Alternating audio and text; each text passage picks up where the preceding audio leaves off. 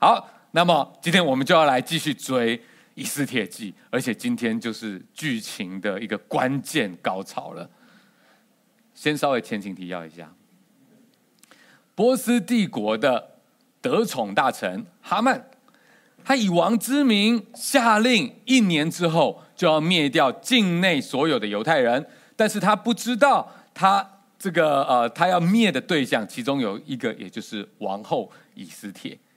以斯帖呢，他决定这样不行，要挺身而出，救他自己，救他的族人。于是呢，他就请王跟哈曼。参加一个他举办的宴会，要在宴会当中告诉王。到了宴会的时候，王就问以斯帖说：“你有什么需要帮忙的？”他请王跟哈曼继续参加第二天的宴会。到了时候，他就会全盘都托出。于是呢，在这个第一天的宴会之后，哈曼呢，他本来很开心，那路上看到了他死对头莫迪改，他就决定要吊死莫迪改。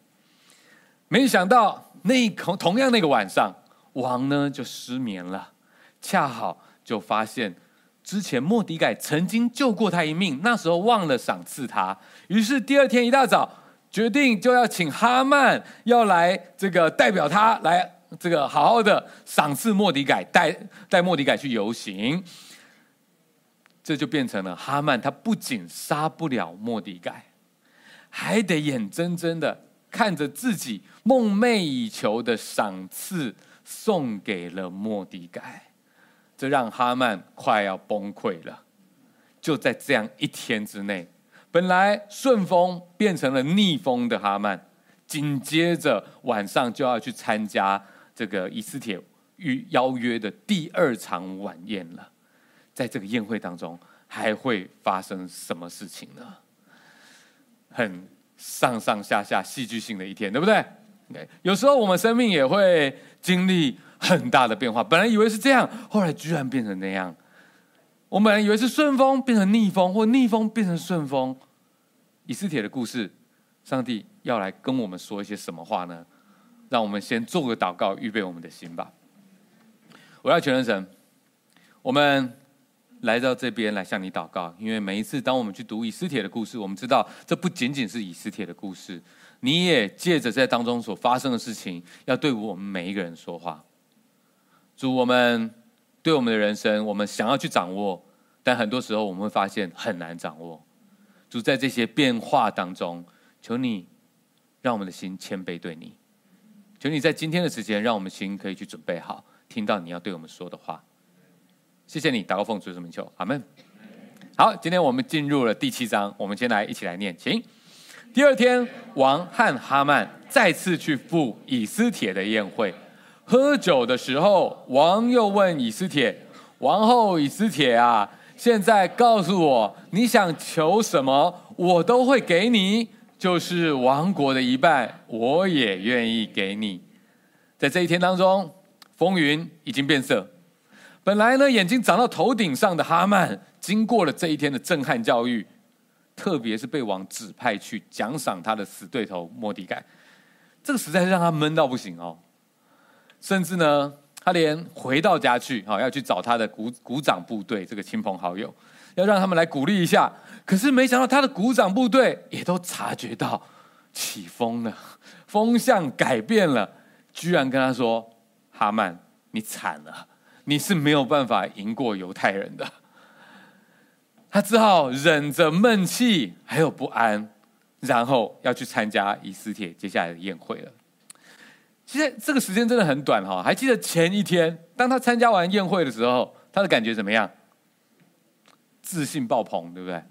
自我感觉非常良好，深信呢他自己是因为得宠，被王后钦点，才能够参加这个。这个专属的宴会，只有国王、王后跟他能够参加的。但是现在，经过了这个震撼的一天，他现在什么都不确定了。然后呢，第二天的这个宴会当中，你看到，他们进去了，开始参加这个宴会了。说真的，我们从这个里面呢，看不太出来，到底王跟哈曼他们是不是还有什么样的对话？OK，如果有的话。哎，今天交办你那个游行办得怎么样了？哈曼呢，他可能也只能忍着心中的不安，跟他说：“王啊，如你所愿，办得很好。”莫迪盖他本人非常的开心，但是心中可能一边还在淌血，对不对？所以我们可以想象，无论如何，在这个宴会的刚开始的时候，这个局面呐、是有很大的张力，因为每一个人都心有所思啊。这跟这比起第一天有很多的不一样。在整个宴会开始的时候，大家心里面都有复杂的情绪。哈曼的心里面会想什么？他肯定是忐忑不安，他不知道这个逆风的这个这一天，这个整个变天的状况还会再发生什么样的事情。也许他心中还在想着，还有没有机会再把这个末底改除掉呢？他心中可能很多东西在进行着。而王呢？王就是想要享受这个宴会吗？应该也不是，对不对？他已经有一个晚上没有睡好了，他心中一定很挂念，到底王后以斯帖葫芦里面卖什么药？到底要拜托他什么事情？他心中一定也非常的忐忑着。他好像拥有全国的权柄，要怎么样就怎么样。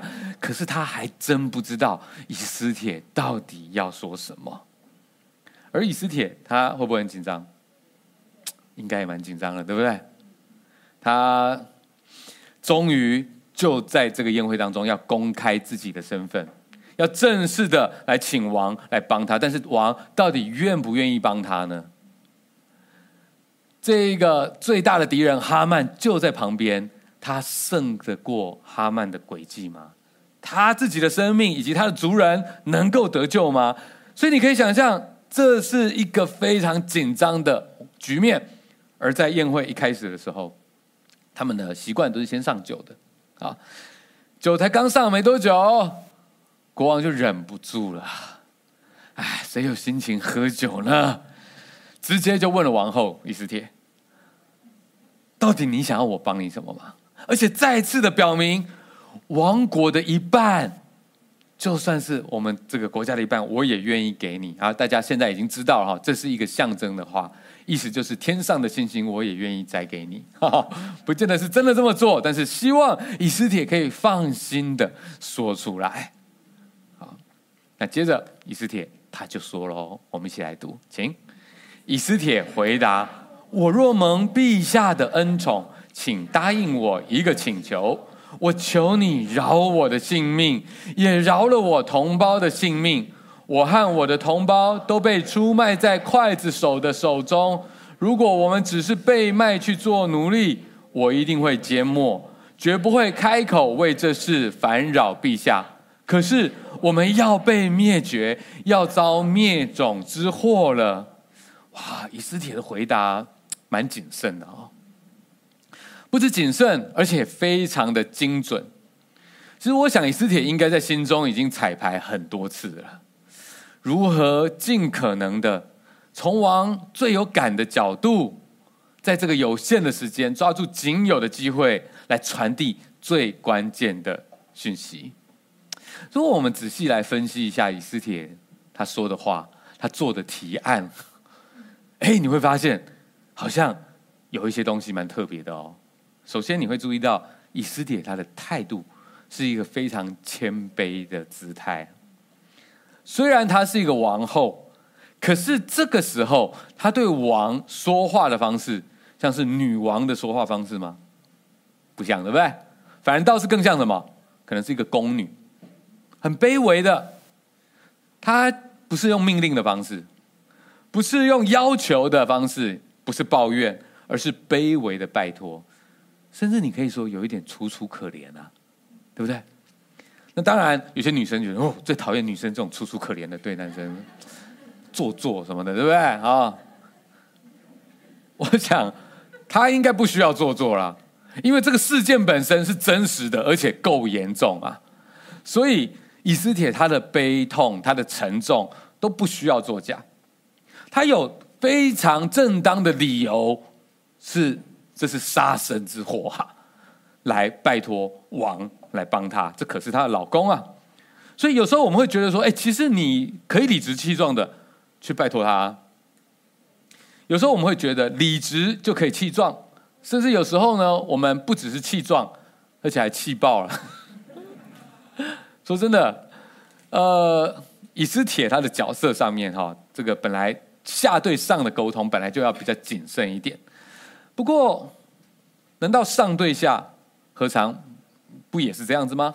就算我们自己觉得有道理，就算是上对下的角色，用温柔而坚定的说话方式，也会比理直气壮还要能够帮助沟通啊。OK，第二个，我们也注意到，以斯帖呢，他说要请王帮忙的这这一个叙述，是很清楚的行动方案哦。他只要王答应他一个请求就好了，没有很复杂，没有很多，他用一句话就讲完了。我请王帮我什么事情？这个事情就是饶我们的命，一句话就说完了。这是一个明确的，而且在王的能力范围之内可以做到的事情。这个清楚的行动方案是正面的表述。而不是负面表述，是要做什么，而不是不要做什么。正面清楚的提议比较能够带来改变啦，负面的模糊的提议就会让事情比较容易变得比较复杂，延伸到别的地方去。例如，跟另外一半说：“哎，我们今天去吃火锅好不好呢？” 比起我不想要吃平常在吃的东西啦。还要更有机会让对方收到正确的讯息。如果跟小孩子说：“我请你在九点之前把房间地上的东西都放到盒子里去。”比起你每天乱七八糟，可不可以不要这么不负责任？还要能够促成正向的改变呐！啊，所以清楚的行动方案，我们看到了哦，啊。再来呢，我们也注意到，当以斯帖有说清楚他的行，他所需要的行动方案之后，后面他也有一个简要的叙述。他没有长篇大论哦，他不是发泄情绪哦，而是他说出对方可能最关心的事情，然后就等待对方反应，再继续说下去。我们也可以注意到，以斯帖他一开始就先把请求说出来，然后才说明原因。他先说：“我需要你做什么行动”，然后再解释为什么我需要你这么做。这也让整个请愿的诉求非常的清晰，然后让王感觉到很好奇：什么要我救你的命？为什么呢？OK，想要了解为什么你要我饶你的命。我不知道这是不是大这个男女大脑结构有所差异哈？男生跟女生有时候在描述这样的事情的时候角度不太一样啊。比方说呢，我太太呢，她就呃跟我讨论事情的时候，她就比较不是用这个方式来跟我讨论的。好，可能不只是她啦哦。呃，有时候呢，她就会跟我说。啊、呃，他想要跟我讨论事情这样子，然后呢，呃，虽然我太太哦，她已经是比较理性和比较这个不情绪化的姐妹了哦哦，但是呢，她跟我提议的时候呢，通常也不会先说结论，而是想要先把整个事情从头开始讲，然后最后才说结论。那 坦白说，在整个娓娓道来的过程当中呢，我虽然很努力的在听，但是心中难免有点心神不宁，都一直从头到尾，我都在想一件事情，就是我到底做错了什么？你到底想要跟我说什么呢？不是我不想要了解原因啊，而是。而是如果他简单的先说了结论，对我来说，然后之后再告诉我为什么，对我来说，我会觉得比较容易理解，因为那个就是有点像是报纸的写法，你知道，报纸的这个啊、呃、文章呢，都是先简单的交代重点，那个第一段就是非常简要的叙述，然后后面再继续描述比较完整的事情，这样子的话呢，读者就可以更快的。迅速的抓住这个故事的全貌啊。呃，所以那样子的一个叙述方式，以斯帖表达的叙述方式，比较像是报纸的写法哦。那我在想啦，也也许姐妹比起看报纸更喜欢看小说啦，所以觉得不要爆雷，故事慢慢说比较好哦。那我是觉得这个呃，平常聊天的话呢，其实都没有问题。但是如果是在需要比较有效率达成沟通的情境当中，哦，特别对象如果是一个男生或者比较男生式思考的人，那么以斯帖的提案方式其实还蛮值得思考的。那当然了，当然了，哈，有时候是跟对象来考量的，哈，弟兄们也不要在那边沾沾自喜了，哈，我们也要注意，有时候呢，跟姐妹讲话的时候，不要太过明显的追求效率，跟强烈的目的性。当你只是在要求这个的时候，不管你在说什么，可能对方收到的就是你不关心我，你不爱我。哎，所以沟通这件事情真的很有意思哦。好，那总之我们看到了以斯帖对王的叙述，他用的是这样子的方式。再来，我们也注不只注意到以斯帖说了什么，我们还要注意他没有说什么。我们发现呢。在整个的描述当中，以斯帖有没有责怪王？没有哦。但是王跟这件事情有关系吗？大家都都知道了哈，以斯帖应该也都知道了哈。王跟灭绝犹太人这件事情绝对是有关的。毕竟呢，哈曼他也是表明了自己要捐一大笔钱到国库，然后在王的同意之下。才有权柄发布全国的行政命令嘛。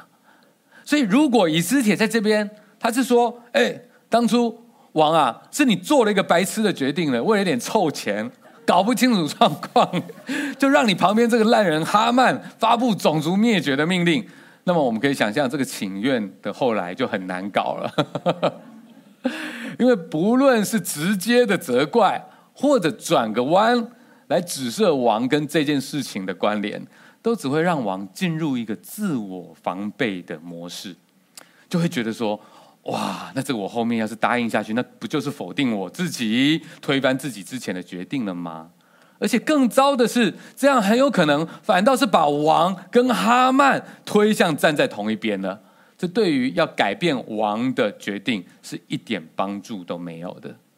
所以。我们就发现以斯帖完全没有提到王跟这件事情过去的关联，只是强调这件事情的未来要靠你了。以斯帖不止没有提到王的名字啊，连哈曼的名字在这个时候都还没有提出来，因为他现在的重点是要王关注到可能的损失以及这一件事情的严重性，他希望让王可以跟他一样的感同身受。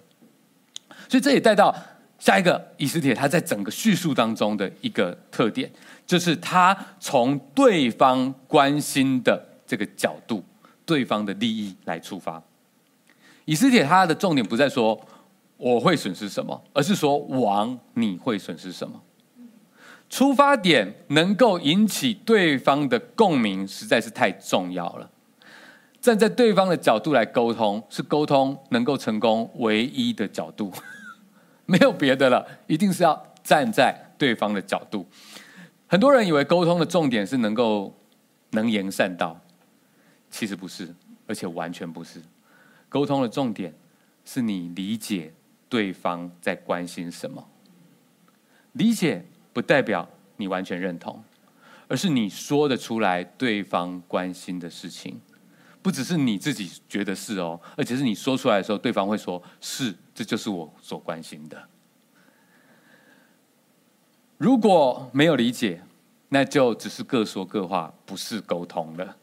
因为人都是感受到对方愿意理解你，才会去听后面你要说的东西。英文有一句话说：“People don't care how much you know unless they know how much you care。”人们不会关心你知道多少，除非他们知道你是多么的在乎、关心他们。所以以斯帖他说：“你在这件事情上面，你会损失我，还有全国的犹太人。在刚刚的那个第四节的第四节的这个这个经文里面，最后面那一段，他说：“我们都要灭绝了，我们整个种族都要灭绝了。”那个原文的意思，好，希伯来原文呢，它是有点像文言文这样，非常精简。所以在这句话上面，它有两个不同的翻译的角度。如果你手上的版本是和合本，哈，另外的版本，它翻译为最后这句话翻译为：“王的损失，敌人万不能补足。”我。以及我的族人，我们都不见了，这是王你的损失，更能够表达出来。以斯帖他从王所关心的角度来请愿，这是非常有智慧的方式。而以斯帖在这里面，他还有一个我们可以特特别观察到的地方，就是他真的知道自己在做什么，他知道自己是为何而战的。他有一个更高的东西，比他自己更高的东西来支撑他做这整个的请求。我们看到以斯帖把他自己跟他犹太同胞的命运绑在一起。如果他只求自保，他大可以从头到尾都隐藏自己的身份，不需要冒险来冲撞这一个已经发出的行政命令。但是他很清楚，他现在不仅仅是代表自己，更是代表神的子民。经过了连续三天跟犹太同胞们一起进食祷告，他不是为了自己而战，而是为了比他自己更大的这个信仰群体而战。当我们在呼吁对方有所行动的时候，你要不要这样子的时候？如果只是为了自己的需要而呼吁，那跟真的为了更大的一个价值来呼吁，这两个人力道其实是差很多的。这并不是说我们要学到一个包装的话术，那是没有用的。因为如果只是包装的话，迟早人家会看破的，反而最后会更糟糕。这是提醒我们，很多时候我们会想要鼓励人、邀请人做这个、做那个、参与这个、参与那个，我们自己真的要先停下来祷告，从神那边来领受，到底做这一切事情背后更大的意义是什么？更大的画面是什么？如果可以的话，我们更需要的是分享，在这背后，这一切背后，神给我们的感动、信念，也是背后里面更重要的那个 why，而不是只是分享一个活动、一个要求、一个拜托而已，那一件事情而已。就算对方他可能跟你嗯有不一样的信仰背景，他也许他不理解。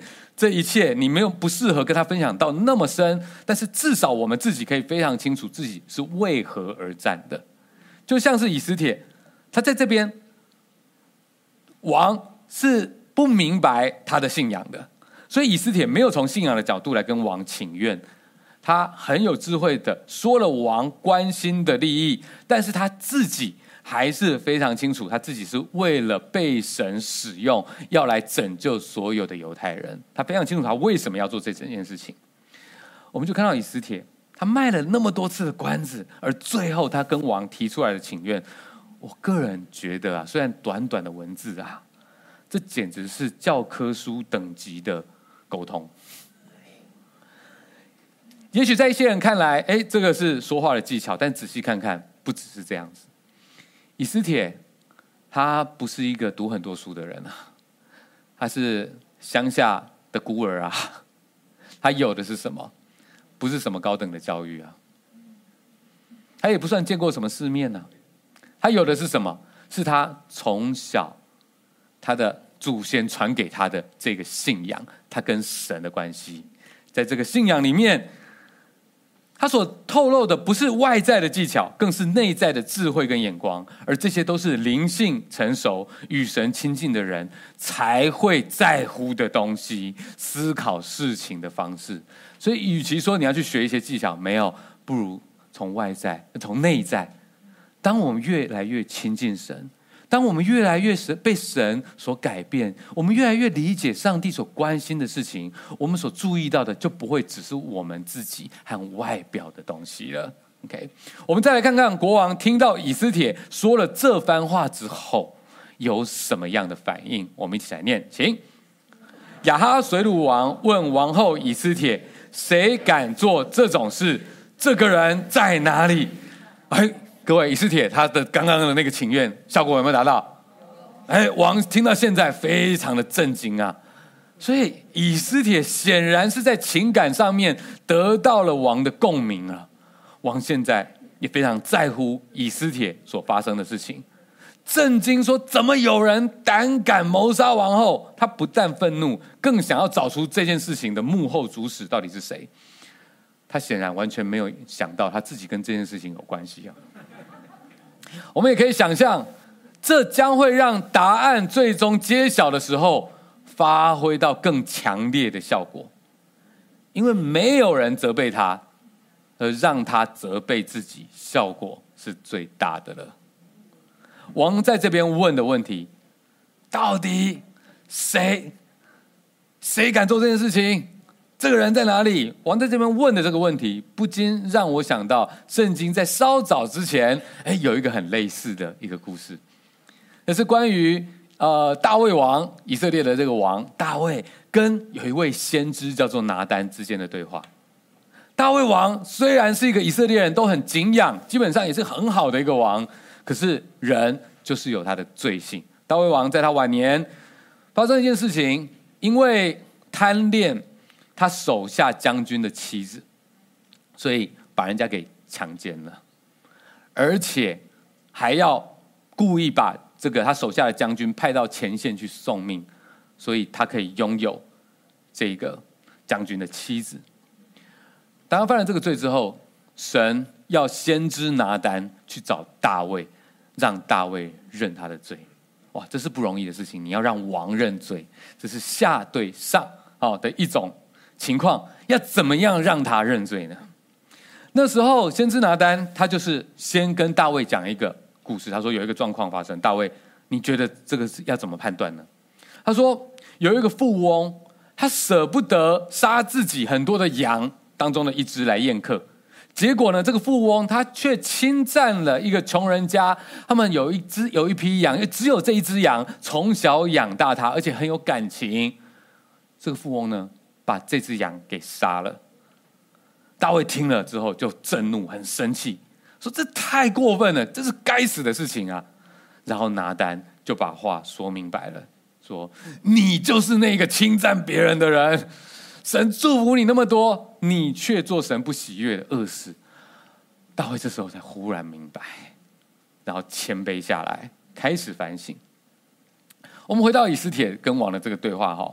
呃，稍微故事呃，就是里面有一点点不一样。以斯帖他并没有要责备王，而且这件事情的主谋并不是王，而是哈曼。王比较像是被哈曼利用了，但毕竟哈曼是王的这个宠臣呢、啊。以斯帖如果一开始就要对王举发哈曼，王可能也会很为难呐、同时要考虑人跟事情的时候，往往会。觉得很复杂，但是如果先单纯的考虑事情本身应该怎么样，再来对应到人，就会比较清楚。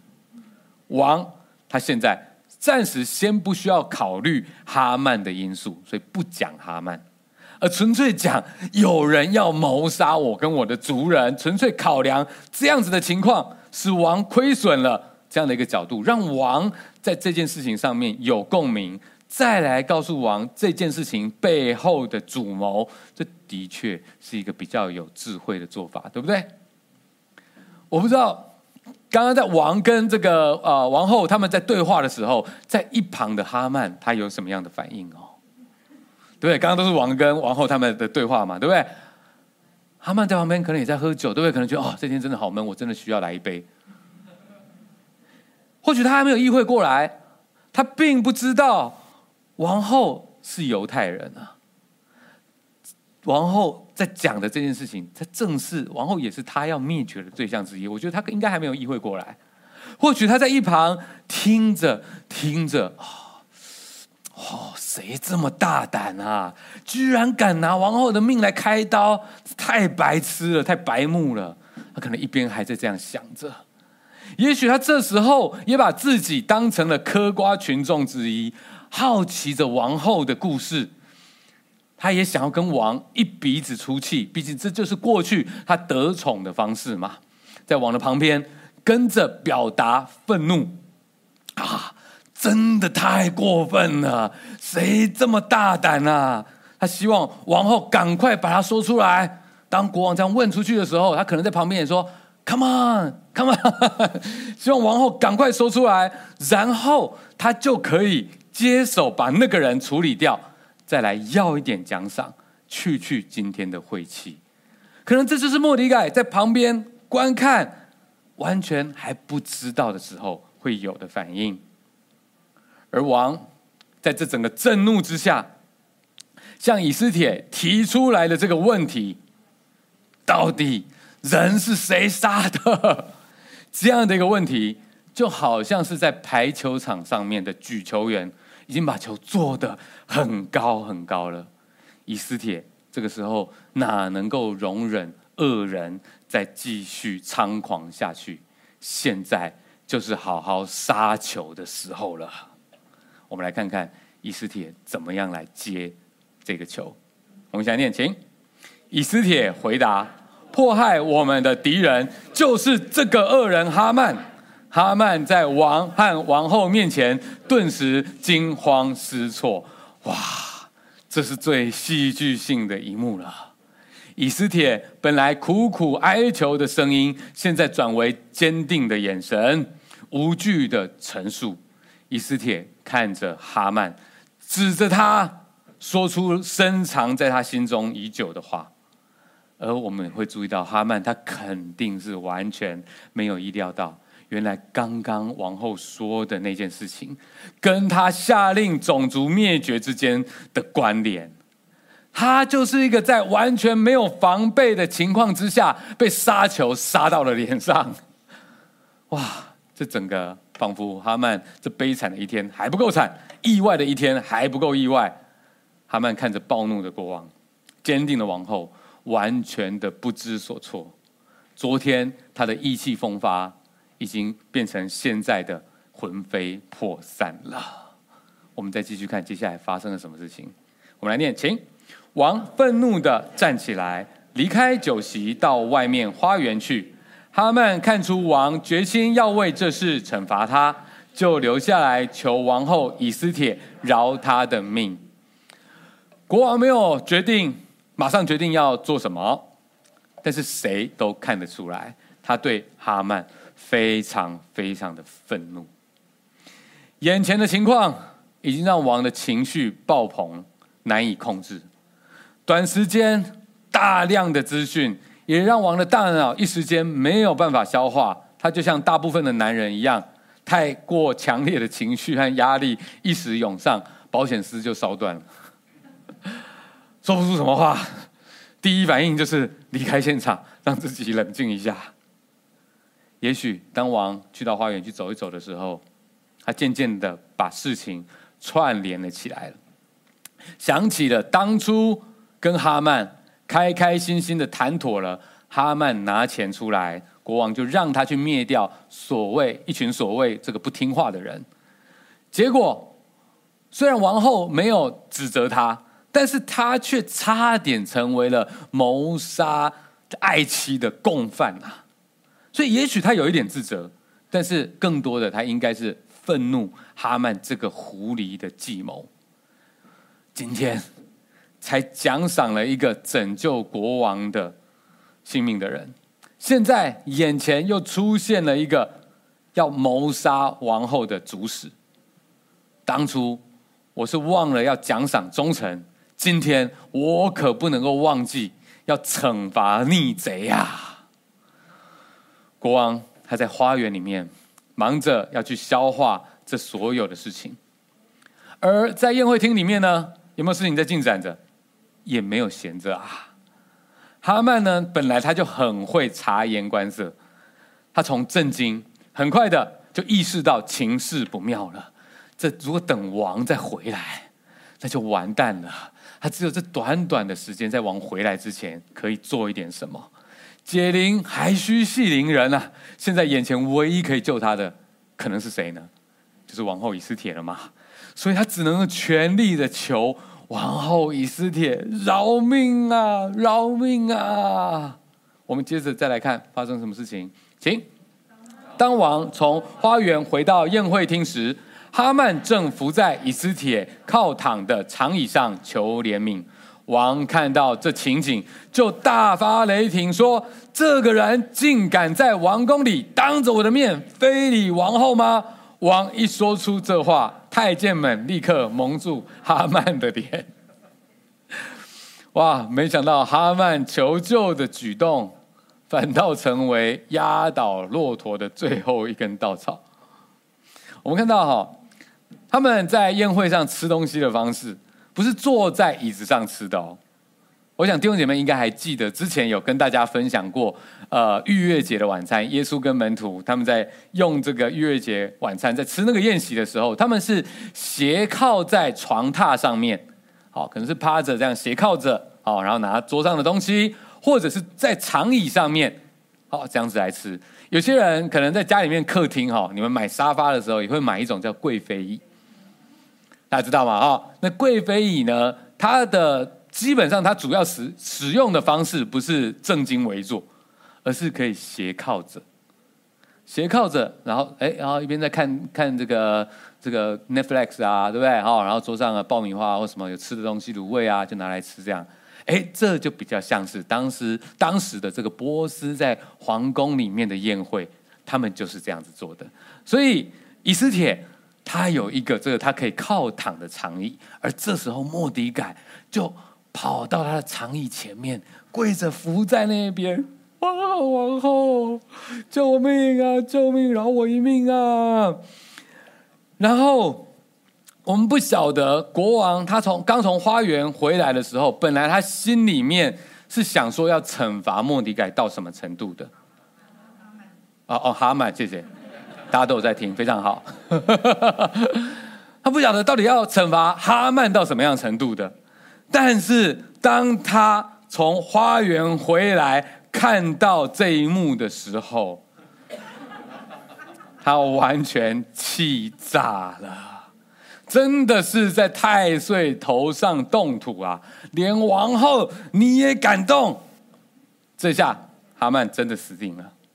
但是很很有趣哦，太监在旁边，他们完全是专业太监，都非常知道王的意思是什么啊。所以呢，在经文里面就说，他们就怎么样？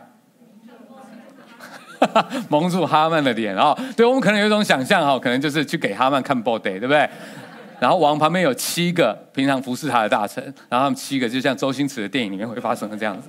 哦，这可能是我们很多人会有的画面。哦，不，呃，不过照这个原文的意思哈，这个盖住一个人的脸，这个蒙脸是执行死刑前的预备啊，所以这很严重了啊！所以大家可以想象。这些大臣们呢，呃，这些太监们呢，他们真的是很厉害。他们可能在旁边看着，很快就明白这个事情会有什么样的进展了。一边看着看着，然后看到王又回来了，可能他们可能在旁边就准备在准把那个 body 准备好了。然后太监真的很厉害，他们还有再继续往前一步，我们继续再念，请。其中有一个太监叫哈波拿，上前说。哈曼还在他家里造了一座二十二公尺高的绞刑架，要用来吊死救了陛下性命的莫迪改呢。王下令把哈曼吊在那上面，于是哈曼被吊在他要吊死莫迪改的绞刑架上。王的怒气这才止息。哇，这些太监啊，真的。真的是太那个了啊、很会哎哦，这个时候叫这不叫落井下石，什么叫落井下石，对不对？啊，他讲出这句话的时候，被蒙住脸的哈曼一定觉得不要不要把这件事情说出来。这个哈波拿呢，在第一章的时候其实也有出现过啊，或许他也是国王的鼓掌部队，也很会看风向说话，或许他就像。在许多在宫廷当中的这个工作人员一样，是很喜爱以斯帖的，所以对于哈曼也是恨得牙痒痒。总之，他把握了这个机会，告诉王一个重要的情报：最适合这个奸臣的惩罚方式，就是把他原本要来陷害别人的工具，变成自食恶果的工具。然后这一天就成为了哈曼的死期。大坏蛋终于死了，而且还是死于自己设下的陷阱。有没有觉得很痛快？这就是这一章的结束，但还不是整个故事的结束。这时候我们稍微可以停下来去想一想，这一天变化得很快。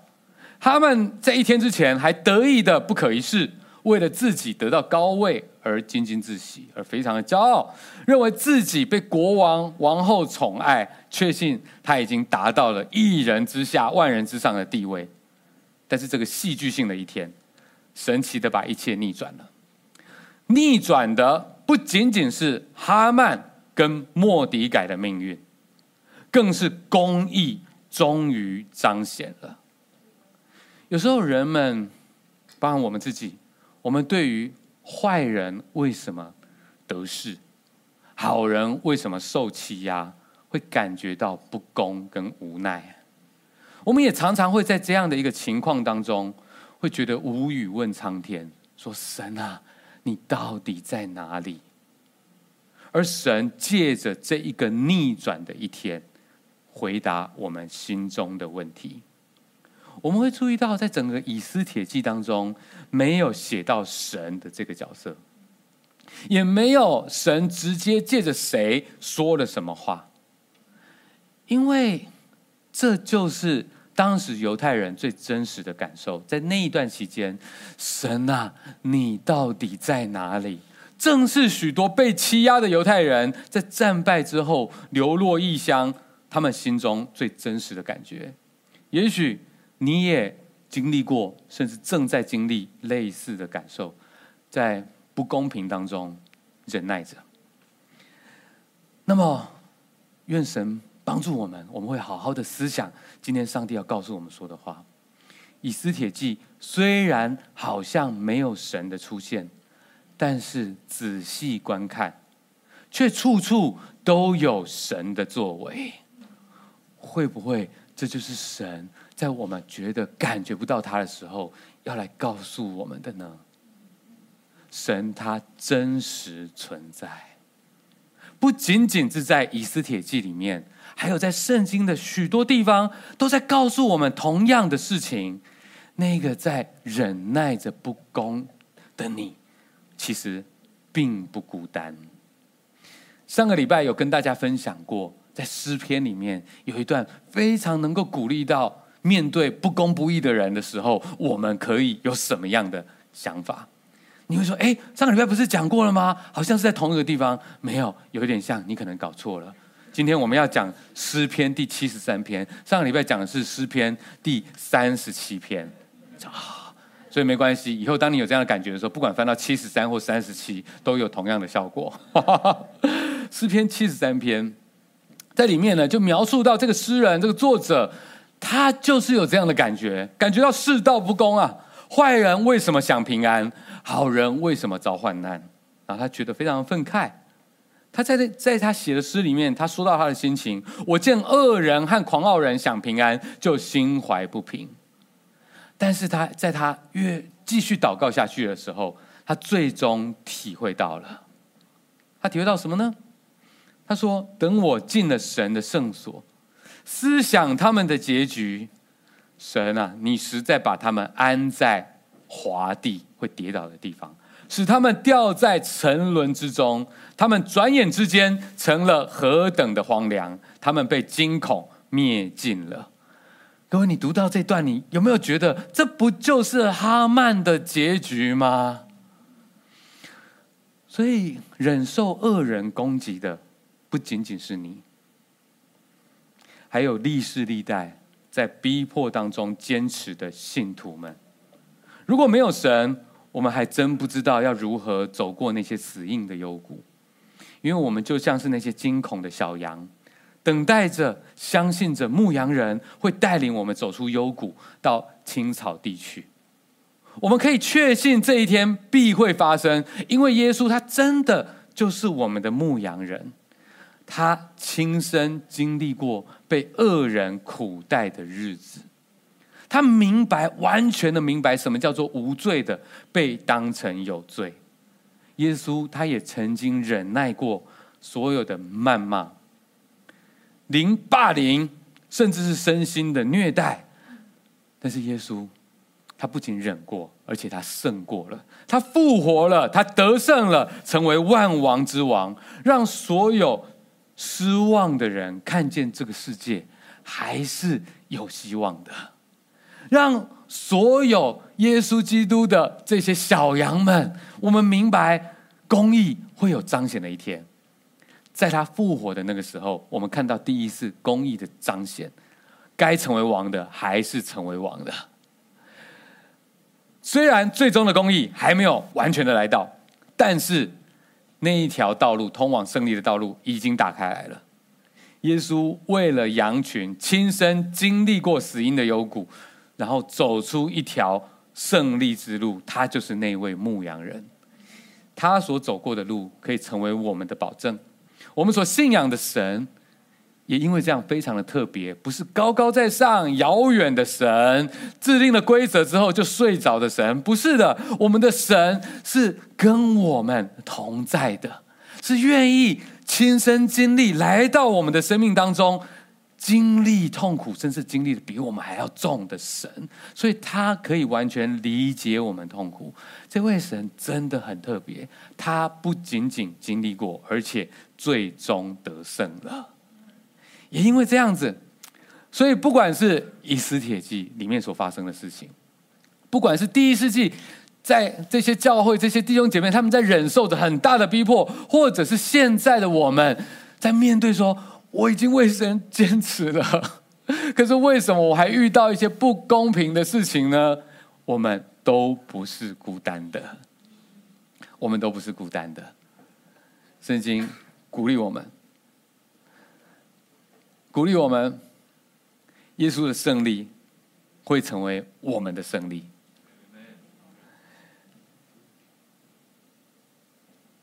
在希伯来书的一段经文，他就是这样鼓励着忍耐当中的弟兄姐妹。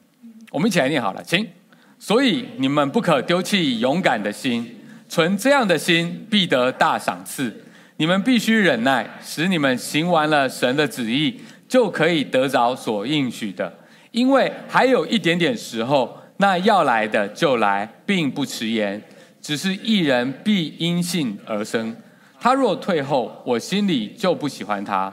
我们却不是退后入沉沦的那等人，乃是有信心以致灵魂得救的人。Amen。我们不是孤单的，过去发生的事情，接下来还会再发生。刚刚我们看到的，当哈曼得到了他应有的惩罚的时候。我们心中的感觉是什么？爽快，对不对？我们可能这样，太开心了。各位，这都是一个预表，这都是一个预备。上帝透过这些事情，要告诉我们未来要再发生的事情。前面发生的事情，圣经里面发生的事情，可能零零星星有一些，它要串起来成为一条线，指向未来会完全发生，而且确定发生的事情，会有那么一天。最终完全的胜利，完全的公义会彰显。如果你因为刚刚哈曼所发生的事情，你觉得哇，公义终于彰显了，你觉得痛快，我要跟大家讲，有那么一天，我们一定要等待那么一天，完全的公义会彰显，所有作恶的会自食恶果，而所有神的子民会得到上帝的完全的保护。然后你会非常不可思议，不管之前经历过多少夸张、痛苦、觉得难以忍耐的事情，在那一天，你会有像刚刚那样的感觉，而且更强烈的感觉，就是好，好，好。你会看见上帝是那个最伟大的导演，是所有信靠他他的人得到最后美美好的胜利。在两个礼拜以后。我们要继续来讲以斯帖记。哈曼死是死了，但是犹太人要被灭绝的法令没有办法移去的哦，它仍然是生效的哦。以斯帖跟他的同胞仍然在危险当中，这该如何是好呢？让我们两个礼拜之后继续来追以斯帖记。但现在我们要做的事情，让我们所有的胜利者以胜利的姿态来站起来，唱最后这首歌献给神。Amen。